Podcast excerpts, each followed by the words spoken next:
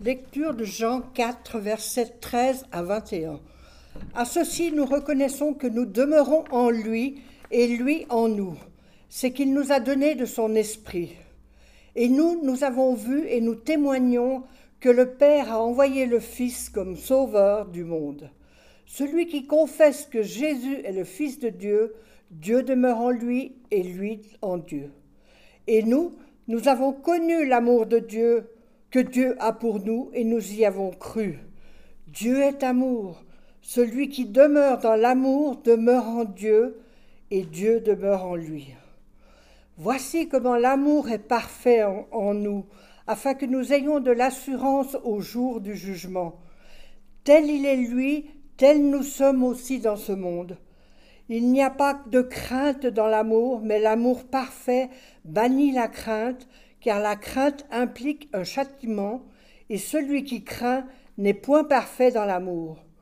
Pour nous, nous aimons parce que lui nous a aimés le premier.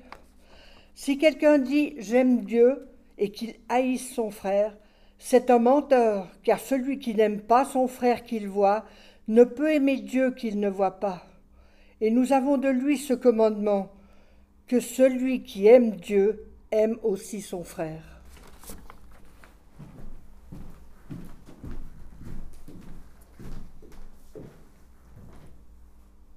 La lecture était donc tirée de la première épître de Jean, et pas de l'Évangile. La semaine dernière, j'ai été intrigué par un fait divers, fait divers dans le domaine de la mode. Le couturier Gucci euh, a été à l'origine d'une polémique après avoir voulu mettre en vente un turban comme accessoire de mode. Et face à cette annonce, la communauté sikh euh, s'est dit choquée que l'on puisse faire d'un symbole religieux euh, un accessoire de mode, que l'on puisse vouloir faire des profits avec ce, ce, turban qui est pour eux un symbole de leur foi, une des manières qu'ils ont d'extérioriser et de manifester cette foi qui est la leur. Alors je me suis posé la question, en lien avec ce texte, mais à quoi est-ce qu'on reconnaît un chrétien? Si on reconnaît le sikh à son turban, à quoi est-ce qu'on reconnaît un chrétien? On serait tenté de dire peut-être à la croix qu'il porte autour du cou. Mais aujourd'hui, la croix a été utilisée à toutes sortes de sauces pour orner des t-shirts, des vêtements, des logos, qui est aussi portée par certaines personnes par tradition plus que par conviction. Alors, comment savoir si j'ai devant moi un chrétien ou non Surtout que le chrétien n'a pas d'obligation de porter de signe extérieur. Comment savoir aussi si moi-même je suis vraiment un chrétien?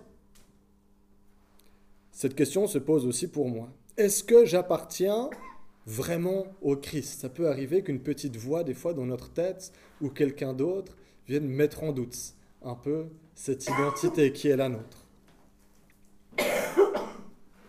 Jean, dans sa première épître, il propose trois tests, si l'on veut. Les deux premiers tests sont explicitement mentionnés dans le passage que nous avons lu ce matin. Il y a le texte, le test doctrinal, ou autrement dit, est-ce que nous confessons que Jésus est le Fils de Dieu? Deuxièmement, il y a le test social est-ce que nous demeurons dans l'amour? Le troisième, le test moral qui vient poser la question de l'obéissance au commandement divin, de notre attitude, de nos actions, n'est pas explicité de la même manière que les deux autres, mais vous verrez, il est présent en filigrane.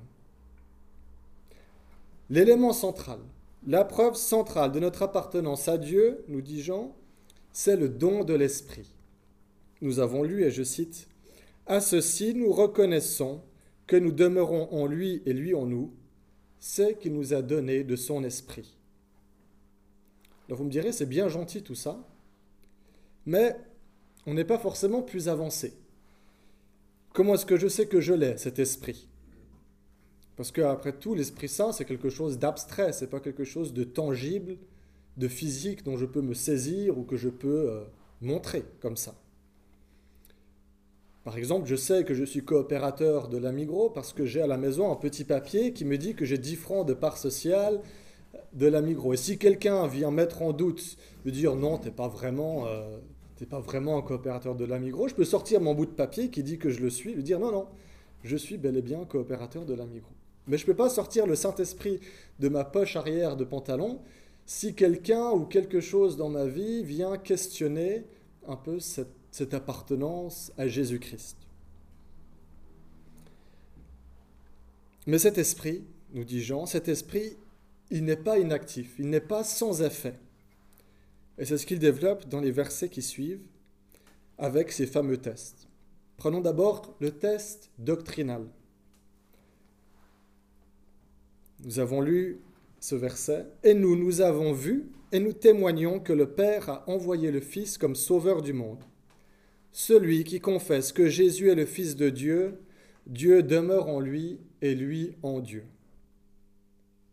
Voilà un premier élément sur lequel je peux fonder mon appartenance à Dieu, c'est que j'affirme que Jésus est le Fils de Dieu. Le verbe ici, utilisé en grec pour dire confesser, il est conjugué à un temps qui malheureusement n'existe pas en français et qui est difficile à rendre. C'est un temps qui porte la dimension de quelque chose de définitif, de solide, de proclamer avec force, assurance et publiquement.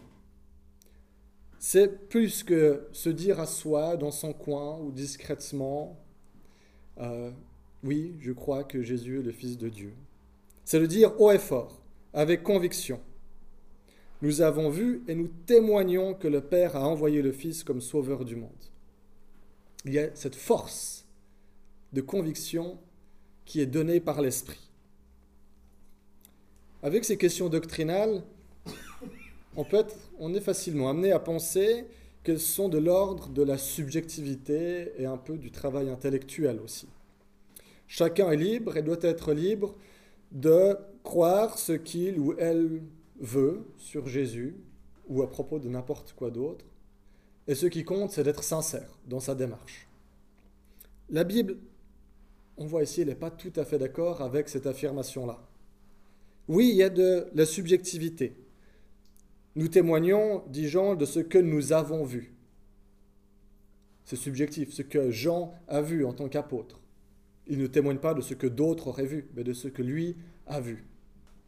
Mais il y a aussi une part d'objectivité, une sorte de base, de minimum de contenu de notre confession de foi.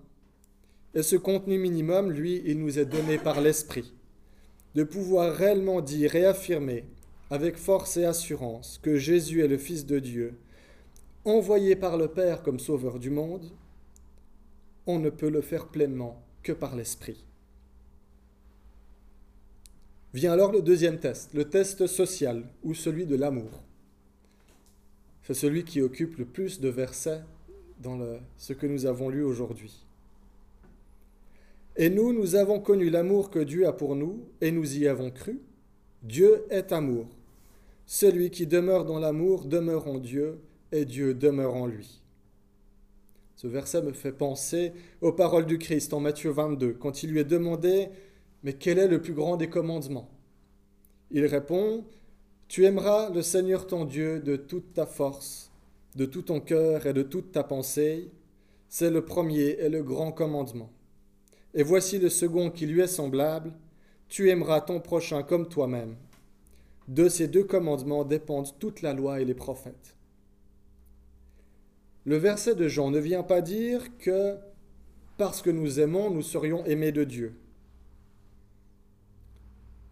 Il dit que c'est parce que nous lui appartenons, parce que Dieu nous aime en premier que nous sommes capables d'aimer.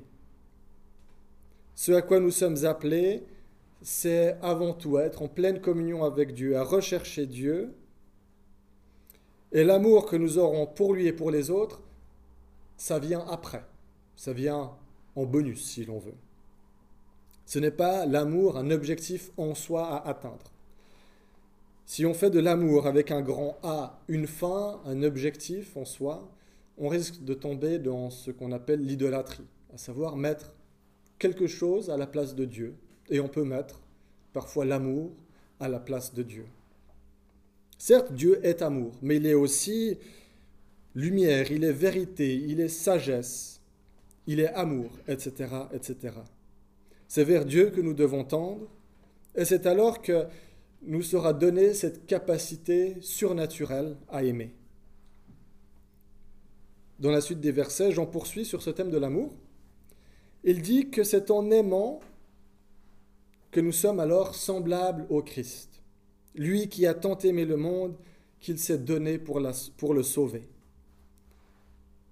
Voilà un amour qui est à la fois conséquence de la présence de Dieu dans nos vies et moteur de notre action dans le monde. C'est l'amour, pas la peur, l'amour qui doit nous motiver, parce que Dieu, lui, est amour.